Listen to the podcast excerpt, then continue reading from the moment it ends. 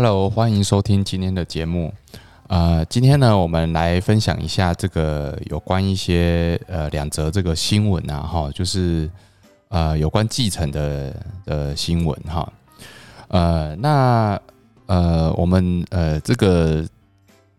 呃兄弟姐妹哈，或者是说亲友哈，都会遇到这个这个上一代这个。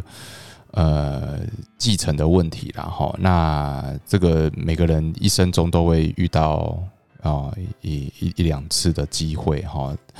呃，甚至说有些亲友的经验哈，我们都可以诶大概这个了解一下哈，他们这个继承的过程哈，就是有遇到一些什么样的困难。好，那今天这个新闻呢哈，其实呃就是在讨论说，诶，如果说。呃，这个缴纳遗产税哈，如果是一个蛮大的金额的话，那那是否可以哈有这个被继承人的存款哈，可不可以拿来这个先做缴纳哈？好，这个呃，财政部南区国税局哈，在这个三月哈，这个上礼拜哈，三月十一号发布的新闻稿说哈，就是说如果如果因为这个。呃，这个遗产税哈，这个可能要缴纳哦，有一些困难的话哈，可以有过半数的继承人哈，好，这个而且这个继承的呃继承的这个比例哈，超过半数哈，好的同意哈，所以就可以呃这个向国税局提出申请哈，用这个存款被继承人的存款哈来缴纳这个遗产税。好，那其实哈不只是遗产税哦，这是有一些是共有土地了哈。其实，在这个呃法律上哈，为了解决说呃这个有些公有土地呃它呃在因为这个年年久哈，这个时间非常久，然后可能传了好几代之后，它可能呃人数有上呃可能十几人或上百人都有哈。那为了加速这个处分哈，这个也可以用这种这个多数同意的方式哈，就是说共有土地的部分也可以用呃超过半数的同意哈，然后就可以提出买卖哈，提出买卖，哎，然后卖出之后呢，当然你原本没有同意的。没有同意的那些共有人，你还是要给他这个这个相对应的金额啦，哈，哦，可以提出法院或是汇到他的个人的户头。好的，那我们回到今天的这个问题啊，就是说，那继承人哈，当然也可以用这种多数决的同意啦，哈，就是可以缴纳税款。好，那这种就是要解决，就是说。呃，这个如如果每个人要再拿出一笔钱来缴纳遗产税哦，那基本上这个是对大家都蛮痛蛮痛苦的一件事哈，因为很多时候这个呃这个家中的长辈或是亲友的长辈过世，常常都是呃都是这个一年内的事情哈，那可能会有心理准备，但是可能每个人的财力状况就不一样，好。那除了用这个多数同意、半数半数同意以外，哈，当然还是可也也可以，就是用三分之二的同意，哈，这个加速，好加呃呃应计份的超过三分之二同意，也也可以向国税局提出申请了，哈，好，所以我我觉得这个是也是一个便民的措施，哈，让。呃，让很多人哈可以用这种共有多数决的方式解决他手上的一些问题。好的，那另外一则新闻呢，我们来分享一下，就是呃，国税局在每年度呃这个第一季的时候，都会公布一些可能呃查查核的范围啦哈。这个这个，我想每一年其实都会有一些诶查核的一些规范然后那其实。提早释出这些讯息哈，其实也就是说，呃，希望纳税义务人可以诶，赶快先自己先检查一下哈，是不是有这个呃，这个这这种这种违可能违规的情况，然后赶快去补报。哦，那为什么要赶快补报呢？因为只要你还没被查核之前，你补报，好，然后你其实这个是不用罚金的。那如果真的是实呃，实际查核后才发现你有漏报的情况，那个这个就会有罚款的问题。好的，那哪哪一些是平常就会被列入这个查核的重点了哈？第一个就是说，呃，经常被检举了哈，未开发票。我我想常常这种这种被检举的情况哦，我想现在是非常非常的容易啦哈。那为为什么被检举哦？例如说我们去吃个饭啊，或是哦这个买个东西，然后诶没有拿到发票。那你如果说你你的收银台或是店门口，你你你也没有这个贴出一个明明显的明显的标志，说我是免开统一发票啊的商店的话，那你很可能就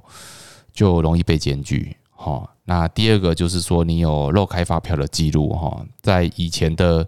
经营过程里面，你你有漏开发票被查核过哈。那第三个哈就是说呃申报的销售额很明显偏低。好，明显偏低的意思就是说，诶，奇怪，呃，这个税务人员常常到你的，到常常这这个查核你的店面，从外面看常常就是门庭若市啊。可是为什么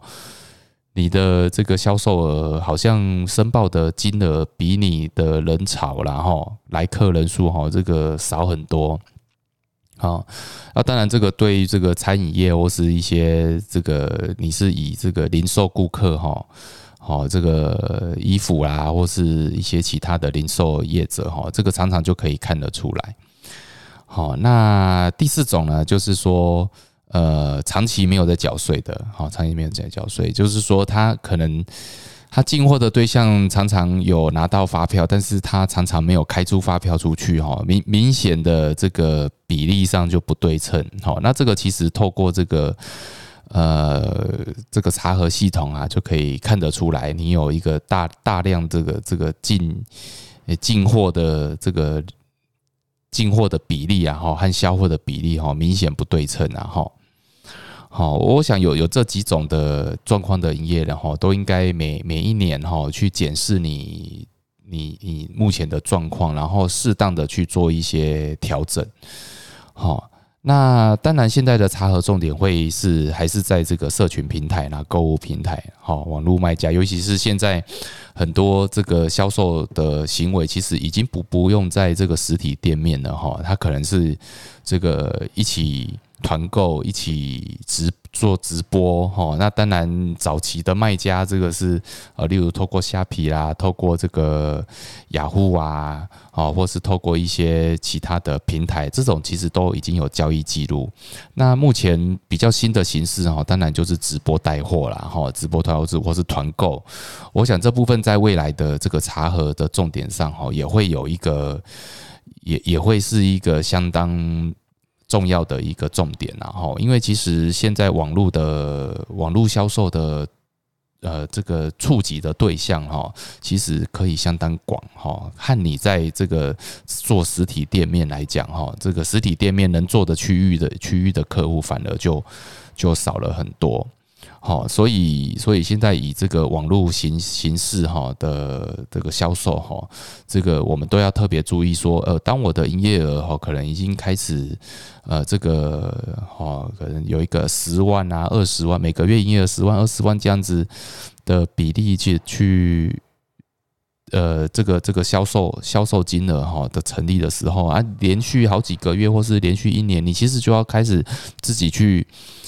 自己去呃，这个去思考说，哎，我是不是该要成立一个商号或是公司或一个一个一个盈利事业单位去做营运啊？哈，那我觉得这个部分就应该跟你跟你的一个区附近的这个呃会呃会计师啊，或是这个专业的服务专业的服务提供哈，这个就应该要去做一些咨询哈，免得说呃这个长期累积下来哈，你你。你你都忘了这一块，结果呃，这个久久的被查核一次，就会会很痛了哈。所以以上呢，就是今天的这个新闻的分享哈。那我就借这几个新闻呢来做呃，来作为这个礼拜的这个更新哈。那也希望大家可以呃，这个检视一下你目前手上的一些呃这个营运的情况啦哈，或者是说你的朋友之间哈，这个有这个继承的一些多数。继承的问题啊，那其实这个多数决然后或是一些土地的多数决，通常可就可以解决你解决这个买卖的一些问题。好，那今天的分享就在这边，好，谢谢大家，拜拜。